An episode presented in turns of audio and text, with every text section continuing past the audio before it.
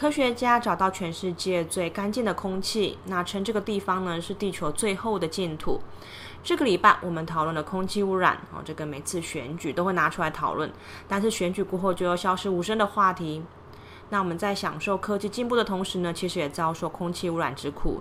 这个看似无解的议题呢，我们都衷心希望所有的领导者都能正视。最后的 Q&A 单元呢，是提到上一次啊这个聊的主题，那它是讲说英文啊，它的单字啊同音同形却不同意思。那这么多这样的单字哦，英语的母语者在沟通的时候会搞混吗？那我们会在节目的最后解答，然后一定要听到最后哦。我是 Christine，来自台湾；Gavin 来自澳洲。这个 Podcast 会在每个月的第二和第四个礼拜更新，也就是一个月会有两则。今天的文字稿可以在官网上看到，网址是 a u e n g l i s h 点 o r g 斜线 a i r air。如果你有任何问题，都可以到上面提问，我们都会看，都会回。我们的官网名称是英文游好玩，游是游戏的游。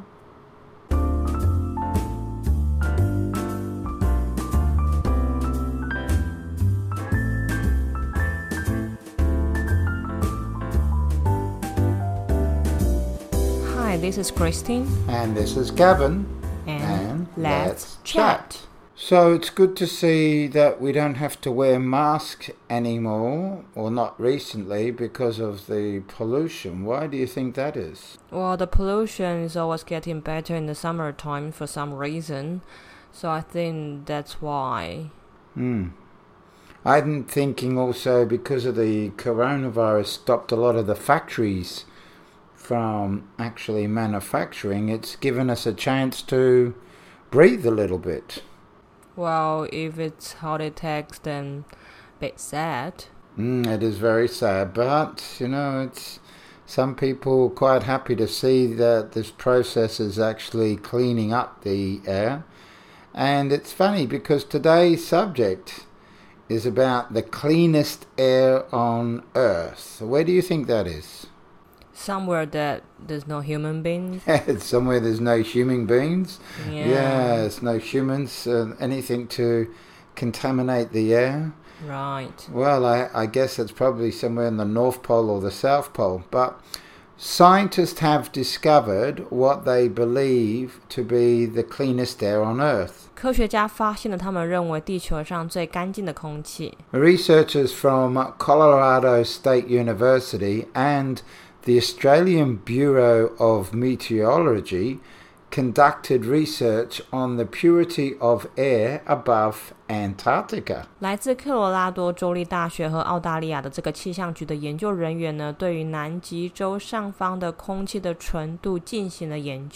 they found a region over the Southern Ocean between the south of Australia and Antarctica that was unaffected by human activity. 他们在这个澳洲南部及南极洲之间的南大洋上面呢，发现了一个不受人类活动影响的地区。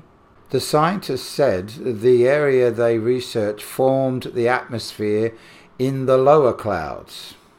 科学家说，他们研究的区域呢，在这个低层云层中形成了大气层。The analysis of the air showed that it was totally free from anthropogenic aerosols. It's a difficult word. That's a hard one. Anthropogenic. Anthropogenic.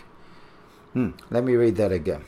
The analysis of the air showed that it was totally free from anthropogenic aerosols. 刚刚讲的是这个人为的气溶胶，那这个空气，呃，这个空气的分析呢，就表示出了它完全不含人为的这个气溶胶。These are pollutants or particles derived from human activity or dust from other continents. The scientists called this pollution free area truly pristine. 这些呢是源自人类活动的污染物或颗粒，或者是来自其他大陆的这个灰尘。那科学家称这个没有污染的这个地区为真正的原始。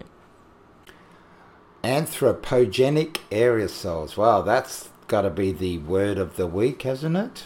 Mm. What does anthropogenic mean? Like uh, something that was done by human being. Mm, I'm guessing that's it because aerosol is a term that means particles are floating in the air. That carry either virus or other stuff. Mm, that was one of the probably biggest worries that when the COVID 19 come out, they were worried about it being an aerosol. An aerosol is something that means it's airborne. So they're talking about a place that's hardly ever visited by any humans. 这个气溶胶 aerosols 哈、哦，这个字呢，其实最近还蛮受欢迎的，是因为这个新冠状病毒，大家担心说它是空气传染的原因，是因为它哈、哦、会跟着这个气溶胶去传染病毒。How clean do you think the air is here in Taiwan? Hmm. Well, I wouldn't say it's very clean. I mean, it's actually pretty polluted. Hmm. Is it polluted because of these well, what was it, anthropogenic aerosols? Or is it polluted because of all the manufacturing? What do you, why do you think it's polluted? Well, some pollutions come from the dust the, from China, but most of them were, you know, everything's made in Taiwan. So, um, we have a lot of factories, of course, here. So, well, that's where our pollution's from, unfortunately. It's strange how they found a place that wasn't actually unaffected by humans. I was wondering how they managed to do that. They, you know, it's an area down there that um, I don't even know if there's land down that way. It's, I think it's over the ocean, isn't it? Yeah, that's what the article says above the ocean. But the thing is that um, they went there to do the research, which means that they polluted the area, didn't they? Hmm. Hmm. Okay. You know, it's interesting because when I was reading this article, I was talking to a doctor just recently, and he was doing a autopsy. What is it? An autopsy is where you open up a body and you study the body, why it died, and all the problems the body right, had. Okay. Autopsy 好是指解剖的意思。And he said that he had ten old people, and they were, and, and they were over seventy years of age and eight of them had lung cancer. But only two smoke。刚刚刚们提到说，他一个学生呢是个医生，那他们就是在解剖尸体的时候发现说，十个里面呢，How many got cancer in how many people? Well, eight out of ten had lung cancer, but only two smoked cigarettes. 有八个哦是肺癌，但是八个肺癌里面呢，却只有两个是生前是有抽烟的。I asked him, I said, "How did the other six patients get lung cancer if they didn't smoke? And he said it was the pollution from the air. Actually, I've heard that um, the housewife never smoked and didn't have any family history of lung cancer disease and got the cancer just because of cooking. Wow, Yeah. it's crazy. So make sure that you got a very good um, cooking system at home that get rid of all the smell and smoke. Mm. It's, uh, I'm not sure if we ever did have it all the time or we're just becoming really smart and finding it now. But cancer seems to be a major problem with this air pollution. How important uh, do you think it is to have perfectly clean air? I mean, I don't think it has to be like perfectly clean. I mean, I think the body has to somehow, you know, resist all this toxin, but it's quite important that we have clean air. I mean, that's our birthright.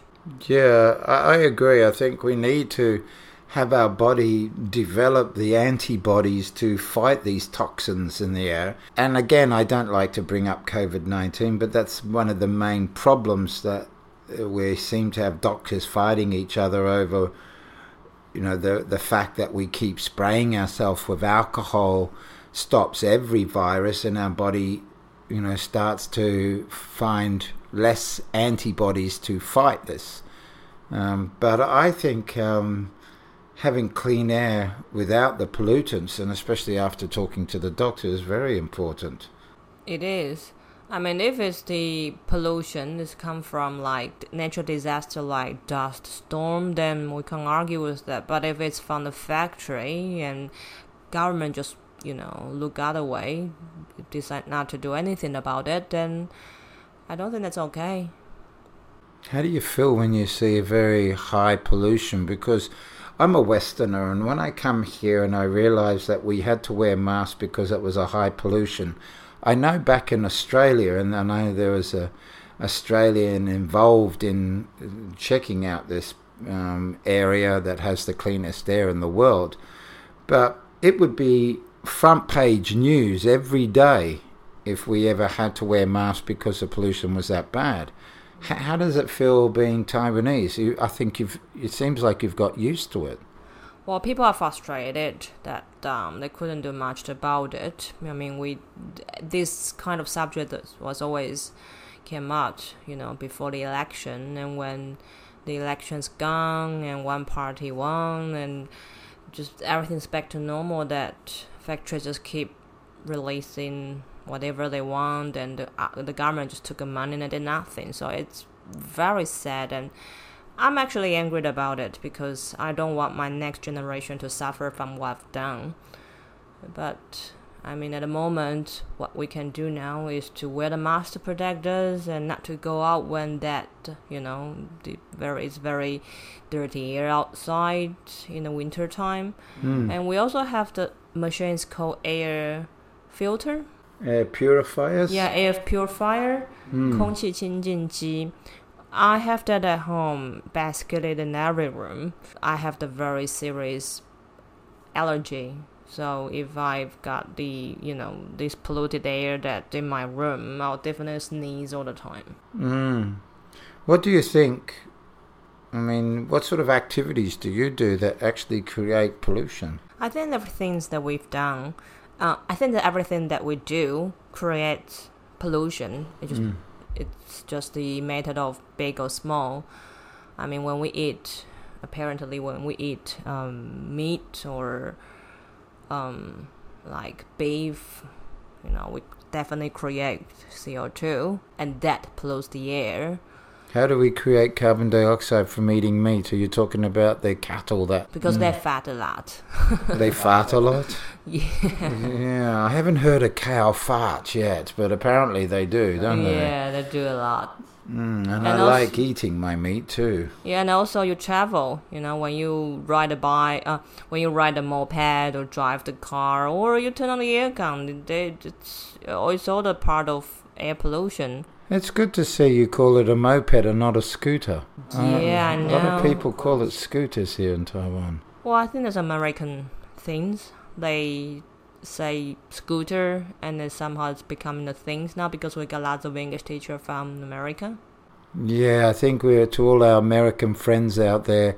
America is Americans, not English. It's I- a different. Right, I did say scooter when I was in Wales. No one understood me until I say until they correct me and said there should be moped. Hmm, a scooter is something that is the kids ride, you know, when they're 10 or 7 or 8 years of age with two little wheels and they push themselves along. Scooter 这个字呢，我们在台湾哦，我们会把这个机车称作 scooter。那只是说这是美式的用法，美国人他们会把这称作是 scooter。那我刚刚会提到说为什么会这么称它 scooter，是因为我们很多的英文老师都是指从美国来的。那包括我自己本身以前在学校的时候也是把它称作 scooter。那等我后来出国念书去英国念书的时候，这么讲就被纠正说应该是讲 moped，m o p e d。那事实上，如果你去 Google scooter s c o o t e r 这个字呢，会发现说它其实就是很很像滑板车、滑步车，就是小朋友在骑，然后站在上面有两个轮子的那样子的东西。才会被称作 scooter。那当然就是呃每个国家有不同的用法，你讲 scooter 不代表是你是错误的，只是说就是不同的国家会有不同的用法，必须要去理解它的差异。Mm, what you said. and, you know, it's interesting because I had a really bad moped, just kept blowing blue smoke. So I got rid of it for a Gogoro. Good for you. Yeah, I'm not sure the Gogoro, I mean, it doesn't put out the carbon dioxide, but they do need to make the batteries, and the factories need to make them. So I'm more concerned now that the factories are not making enough batteries, which probably puts more carbon dioxide into the air. So Yeah, it's the less of two evils, I guess. Yeah, I hope it's not the case. Mm. Would you ever pay for clean air? Funny enough, I've I saw this news, you know, a couple of years ago that in some rich people in China they bought um, clean air from New Zealand, Australia. Really? Yeah, I mean, uh, how, How can they tell it's from New Zealand or Australia? No idea. Probably the, you know, the businessmen did a footage of them how to collect the clean air and put in a bottle. It's just ridiculous. Mm, now, you know, it's about it's about 10, 15, maybe 20 years ago now that people were saying it was ridiculous to buy water, bottles of water. Yeah, right. Uh, But now we seem to have many, many bottles of water, and bottled water is quite interesting. So I, I wonder if we ever get to that stage of having to pay for clean air. 刚刚 Gavin 问到说，我呃，你会付钱买这个空干净的空气吗？那我说过，就是在好几年前呢，看过，就是中国大陆有钱人他们会买干净的空气，那空那个空气可能是从纽西兰或澳洲来的。那我们现在看起来觉得很就是荒唐这样子的这个商业行为，但事实上啊，如果你是十几、二十年甚至三十年前，那个时候在没有瓶装水的这个年代呢，可能也会认为说，怎么会有人会买瓶装水 （bottle water）？那当然，现在大家买瓶装水是一个很正常的行为，所以很难讲，搞不好几十年后，我们就真的是会去买这个干净的空气。What would you advise your, you know, the government regarding clean air? What would you say to President English Vegetables? I would say just stand up. Stand up. to stand up against all these factories instead of pushing you know these all, all these people that ride in a scooter saying that you shouldn't ride a scooter or take bus i mean take a look at all these factories i mean it's ridiculous I, i've said a lot of ridiculous ridiculous on this show you know this week but it is Yeah, I have to agree with you. You know, we've got so many smart people in Taiwan, and I know we're busy fighting a coronavirus and lots of other issues. But if I was President in English Vegetables, even if it was for one day, um, I would offer a $10 million funding for anyone that could create a filter that you could put over the top of a factory's chimney because the smoke has to come out from somewhere. If you could filter that where less carbon dioxide went into the air, just like you filter water in Fiji that's salt water, you can turn it into fresh water. You can't drink it, but you can certainly shower and use it to wash clothes and dishes and things. And that's the sort of filter they use on the islands in Fiji. They can create some sort of filter to filter the smoke coming out of the factories, I think that would be a great incentive. I think they do it. I mean, they do have that in factory, but just probably not good enough, or it costs a lot to have the proper one. I think, but I believe that they do have that. Hmm. But it's a very good idea to have that. You know, stored in the factories. Doesn't matter how much they cost. Just you gotta have the perfect one that to get the clean air out. What do you think the air will be like in 50 years from now? I couldn't imagine. I'm so worried about our next generation. You know what? My um, nephew, um, a couple of months ago, has got the itch eyes, and just um, we thought that was allergy to something or some insects just bit his eyes or, or anything like that. Mm. It went for like a couple of um, weeks, so my brother took him to the doctor, and the doctor said, "Well, it's because of air pollution." Wow. So can you imagine that the kids now, you know, three, four years kids, they are already suffering from something that was created, you know, from this generation. It's not like in 50 years, it's happening now. Well, they've created washable masks. Maybe they've got to create goggles and something f- It's ridiculous. for your eyes and probably your ears. Yeah. Maybe we have to wear helmets in 50 years' time. We do have that um, air purifier that you can hand around your neck like a necklace. Oh, really? Yeah, to you know. It's a necklace that purifies air. yeah, I think it was from Japan. Oh, you're not going to believe a Japanese product, are you? Why not? I don't know. I have a lesson about um, inventions from Japan, and What is it? well, there's some crazy inventions that actually come out from Japan. There was a sweatshirt that came out that two people could wear at the same time. I thought that was a little bit weird. Why they have that kind of T-shirt or shirt? I think just so couples can be together. Okay, keep each other warm in the winter. Yeah, that's um, and there was another one called a baby mop. What is maybe? Oh, the mop that you put under baby. so when they move around, it's clean the floor at the same time. Hmm. You gotta make sure they won't spill, Yeah. otherwise it'll be everywhere. That's it. I have a dirty baby. I probably cleaned the baby, you know, a couple of times. But I think the craziest one was umbrellas for your shoes. well, it must be expensive shoes that you don't want to, you don't want them to get wet. You don't want them to walk into puddles or waters either, but they only protected the front and not the back. So I'm not sure how you're going to walk with a pair of umbrellas on your shoes. That's funny. Mm, yeah, so I'd be worried about those from Japan, but Japanese do come out with some good products sometimes, and we've seen that with television and entertainment, and Yeah, they are creative. they're very creative. Some ways. Yeah, hopefully they can run their um, Olympics next year. At, um, uh, Is it next year or the year after? well, I believe they want to put it for 2021, but I think now they're even getting worried. It's as things accelerate and get worse around the world. Tell me, what sort of questions would you ask the scientists? What would you like to ask them? Hmm, let me think. What would I ask him? Probably something about, you know, do you have any solution? How much is gonna cost to solve the problem? Something like a practical way of doing it. What would you ask? Mm, well, I would ask where they get, how they get their words, how they create words like anthropogenic. Uh, I mean, I I get it with aerosols and pollutant and particle, and I know that it sort of derives from something, but a word such as anthropogenic, To make them look smart? yeah, Sound smart?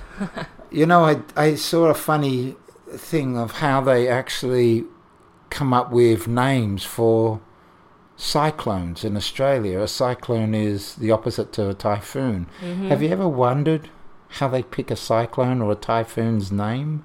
I don't know. I was watching this little funny comedy script, and it had two scientists trying to figure out what the next name of the cyclone was, and they asked the secretary, What's your cat's name? And the cat's name was Snookums. So they called it Cyclone Snookums. Well, we do have the system to name typhoon. Do you? What's the system? Um, I think they have the list there that um, if it's the it, it depends on what countries found the pattern of typhoon first, then they got the right to name it. But um, if that typhoon that happened a couple of years ago, that was very what's the word? Devastating. Right. Typhoon was devastating. You know, like I can't remember what was the name that took lots of lives. Then they will get rid of. They'll remove it from the list. Oh, really? They Yeah. remove it? Yeah. We like to keep them there. I mean, we actually, it's funny we talked about the subject because we had a cyclone hit a place called Darwin. Darwin's the top city of Australia. And it hit in, I think it was 1974, but it hit on Christmas morning. Know, so we celebrate Christmas. And about four o'clock in Christmas Day, when everyone was sleeping and ready to wake up to their presents, they woke up to a massive cyclone which flattened a whole city. It ripped the houses apart. And the cyclone was called Tracy. Cyclone Tracy is still very famous, and for two to three years in Australia, no one named their girl Tracy. Mm.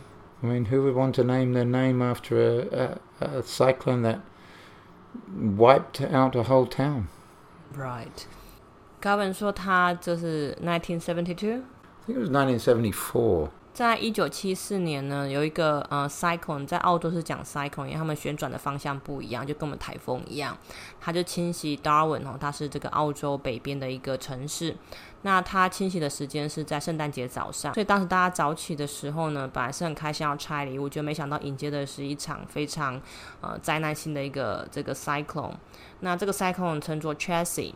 之后的两三年内呢，没有人把自己的女儿命名为 Tracy 哦，因为就是那一场这个 cycle 就是太致命。So let's answer some questions from the previous show.